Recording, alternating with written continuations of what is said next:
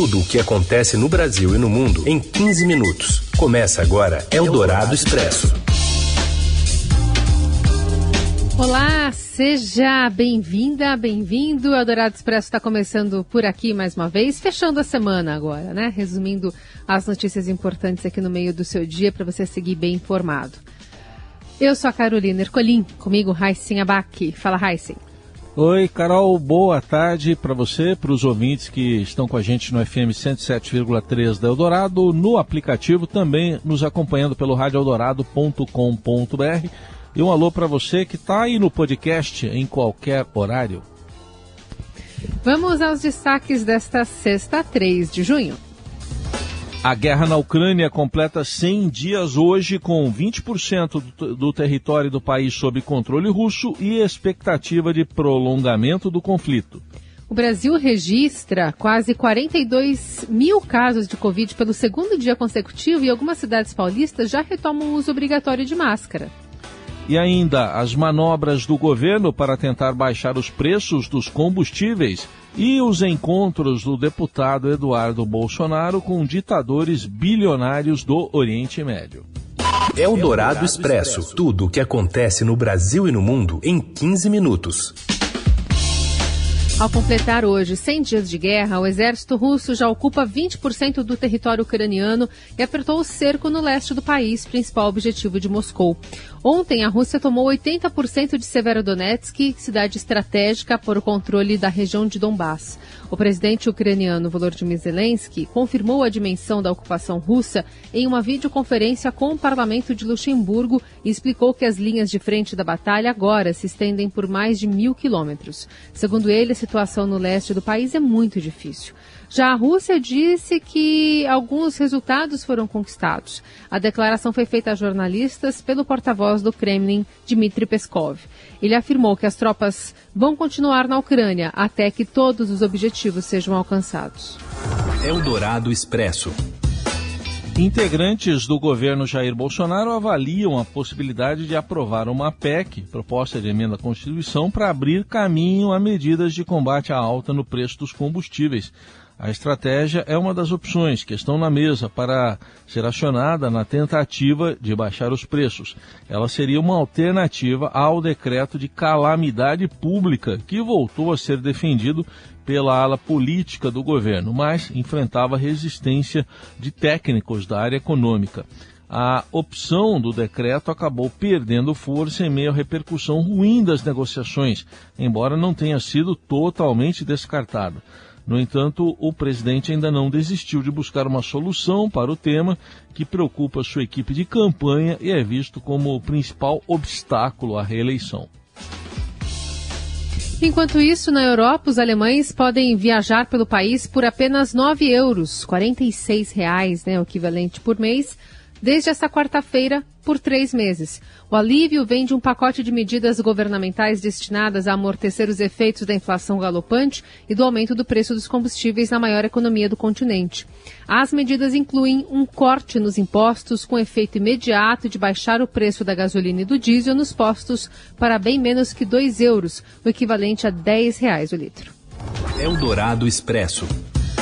Pelo segundo dia seguido, o Brasil registrou quase 42 mil novos casos de Covid nas últimas 24 horas. A média dos últimos sete dias voltou a ficar acima de 32 mil casos pela primeira vez desde 25 de março, num aumento de 138% na comparação com duas semanas atrás.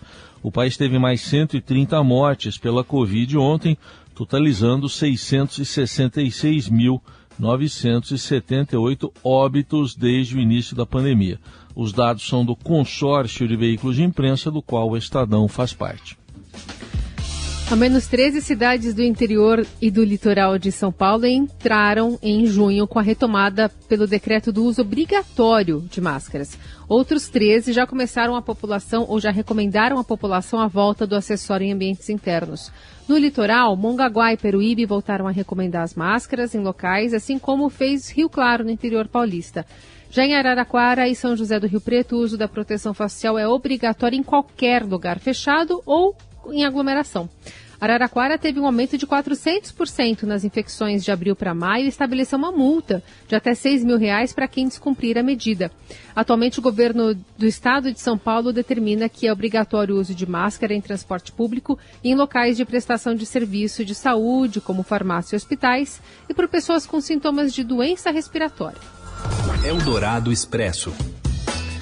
Há quatro meses das eleições e sem dar ampla publicidade às agendas e aos objetivos da viagem, o deputado Eduardo Bolsonaro realiza um tour pelo Oriente Médio, recheado de encontros com ditadores bilionários, sob o pretexto de acompanhar o secretário especial de Assuntos Estratégicos da Presidência da República. O almirante Flávio Rocha, chefe da SAI, foi enviado por Jair Bolsonaro à região numa missão de viés comercial para tratar de interesses da indústria nacional de defesa, especialmente a venda de armas, como mostrou o Estadão. O acesso de ambos a palácios de sheiks é facilitado por Renzo Grace, estrela do jiu-jitsu mundial que goza de elevado prestígio junto a líderes políticos autoritários daqueles países. Entre o presidente entre eles o presidente recém-possado dos Emirados Árabes, Mohammed bin Zayed Al Nahyan, conhecido como MBZ, e o príncipe Nasser bin Hamad Al Khalifa do Reino do Bahrein. Nas redes sociais, o próprio Nasser postou uma foto com o deputado brasileiro mostrando que o encontro foi em tom de descontração. Em 2019, MBZ passou a ser investigado na França por cumplicidade em atos de tortura nas prisões durante a guerra do Iêmen, conforme noticiou a agência France Press. Ele era o príncipe herdeiro do Emirado e vice-comandante das Forças Armadas do país. Nasser Hamad, por sua vez, foi acusado de envolvimento em episódio de tortura contra prisioneiros durante uma revolta popular pró-democracia em 2011. O caso ganhou repercussão mundial e levou a justiça britânica a admitir a possibilidade de acusá-lo formalmente no Reino Unido. Eldorado Expresso. O relatório da ONU afirma que o Brasil descumpre mais de 80% das recomendações para direitos humanos. A gente vai até o Rio de Janeiro com as informações da Roberta Jansen.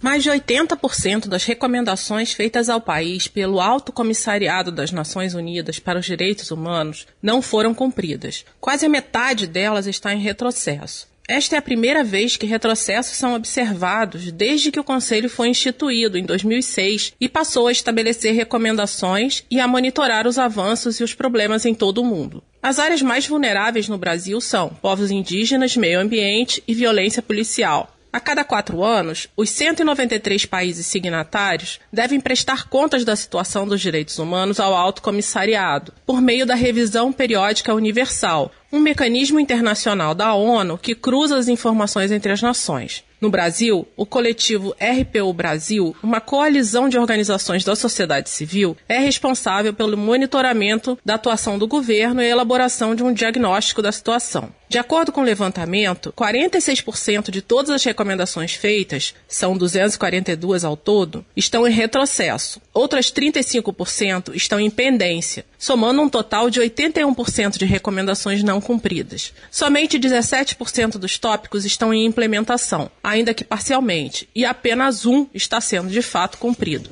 Para o coletivo, os dados são gravíssimos e inéditos na história da participação do Brasil na revisão. O governo brasileiro deve apresentar oficialmente seus dados em 8 de agosto, em Genebra, na Suíça. A situação é mais grave no que diz respeito aos povos indígenas e ao meio ambiente. Das 27 recomendações nesta área, nenhuma foi cumprida, sequer parcialmente, sendo que 16 delas estão em retrocesso. Você ouve Eldorado Expresso. Seguimos com as principais notícias desta sexta-feira. Chegou a 128 o número de mortos em decorrência das chuvas que começaram na quarta-feira da semana passada, 25 de maio, se intensificaram no último fim de semana na região metropolitana do Recife. O corpo da última pessoa considerada desaparecida foi encontrado hoje em Camaragibe, na grande, no Grande Recife. Assim, os bombeiros encerraram as buscas após sete dias de operações. Segundo o governo pernambucano, a 9.300 desabrigados que estão sendo atendidos em 111 abrigos temporários em 27 cidades. Eldorado Expresso. Sete em cada dez brasileiros dizem confiar mais em professor do que em militar para atuar lá na escola. Leon Ferrari traz informações. Boa tarde, Leon. Oi, oi, Carol, Heisen e ouvinte da rádio Eldorado. Entre os brasileiros, mais de 70% confiam mais em professores do que em militares para trabalhar em uma escola, conforme mostra pesquisa encomendada pelas organizações SEMPEC e Ação Educativa. Segundo o estudo, a população vê a falta de investimento e desvalorização de professores como principais problemas da educação pública, não a questão da disciplina. Quando perguntado sobre confiar mais em docentes do que em militares para atuar nas escolas, 23% disseram discordar totalmente ou em parte da afirmação. Apesar disso, os especialistas acreditam que a pesquisa mostra o reconhecimento da importância do magistério. Ainda, quando a população foi perguntada sobre os principais problemas das escolas públicas brasileiras, a falta de investimento e os baixos salários dos professores foram as respostas mais frequentes falta de disciplina e conteúdos não ensinados foram os menos citados. Em geral, o argumento em favor da militarização das escolas cita a falta de disciplina, que a gente vê aqui que a população brasileira aponta como um dos menores problemas, digamos, da educação pública. Aumentar o número de escolas cívico-militares foi uma das principais propostas do governo federal na área. Em 2019, para quem não lembra, o presidente Jair Bolsonaro assinou o decreto que regulamentou a adesão ao Programa Nacional das Escolas Cívico-Militares.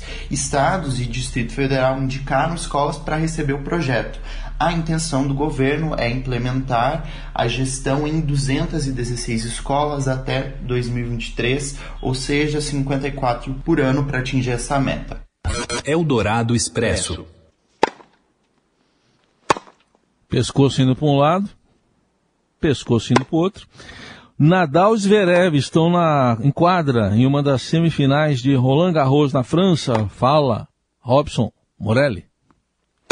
Olá, amigos! Hoje eu quero falar da semifinal de Roland Garros. Ah, como é bom ver o Nadal jogar. Ah, como é bom ver o Zverev jogar. Esses dois monstros do tênis mundial estão em quadra neste momento. Nadal ganhou o primeiro set, 7 a 6, mas um jogo longo e muito disputado. Cada pontinho com muito suor dos dois lados. Ora você vê o Nadal um pouco mais concentrado e mais forte, ora você vê o Zverev um pouco mais concentrado e mais forte. Esse jogo vai longe, esse jogo vai longe, previsão de acabar ali três horas mais ou menos. E olha só, quem passar vai para a final de Roland Garros. O Rafael Nadal é o grande recordista de decisão, vai para sua 14 quarta se passar a final e o Zverev entra na condição de desafiante. Do outro lado, na outra semifinal, Casper Ruud também está na final, faz o seu jogo contra o Chile, que é também um jogo muito difícil, muito equilibrado. Então, quem passar dessas duas partidas da semifinal fazem a final de Roland Garros domingo num jogaço aí, qualquer um deles que for a final, garantia certa de jogo bom, de jogo bonito. Vale destacar a presença, o nosso Guga Gustavo Kirten está na quadra principal, foi mostrado aqui pela TV e todo mundo sabe que o Roland Garros pro tênis brasileiro, pro Guga em si, tem uma história muito bonita, três vezes campeão na França. É isso, gente. Falei, um abraço a todos, valeu!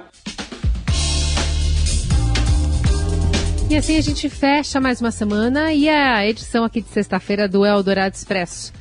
Para conversar conosco, você pode usar a hashtag Eldorado Expresso nas redes sociais. A gente lê a sua mensagem e agrega o seu comentário, sua reflexão por aqui também.